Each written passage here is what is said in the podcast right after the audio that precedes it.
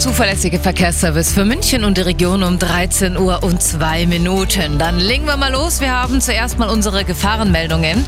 Von der A96 München Richtung Lindau bei der Ausfahrt Inning am Ammersee, da ist ein Pannenfahrzeug. Und zwischen Windach und Greifenberg in beiden Richtungen Straßenschäden. Das ist ein großes Loch auf der rechten Spur unter anderem.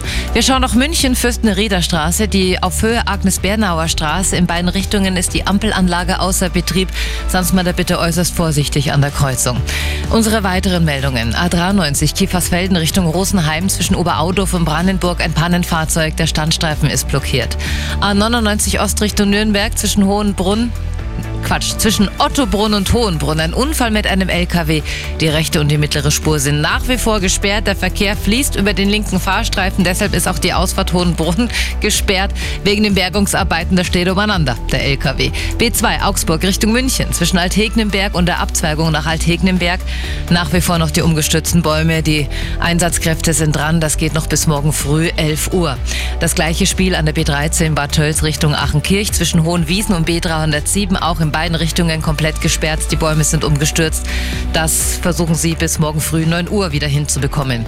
B307 Vorderes Richtung Mund. Auch da umgestürzte Bäume zwischen B13 und Grenzübergang Aachen-Pass ist in beiden Richtungen natürlich gesperrt.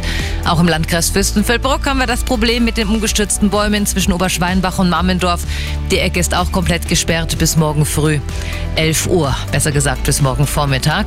Dann auf der Stammstrecke zwischen Leuchtenbergring und Westkreuz der S-Bahn-Pendelverkehr nach wie vor im 20-Minuten-Takt. Ansonsten läuft leider noch gar nichts. Auch die Trambahn läuft noch nicht an. Die liegt so, sozusagen immer noch auf Eis. Die Busse fahren schon langsam. Aber da müssen sie auch mit Beeinträchtigungen rechnen. Die U-Bahn rollen. Auch da gibt es hier und da mal Verspätungen. Und Sie haben es ja gehört, der Hauptbahnhof München kommt so langsam ins Rollen. Zumindest geht schon mal was Richtung Nürnberg und Richtung Stuttgart. Das dauert aber auch noch. Auch da müssen wir nach wie vor mit massiven Beeinträchtigungen rechnen. Der Verkehr mit den handgegossenen Pfannen von Pfannenhareka in Forst Inning.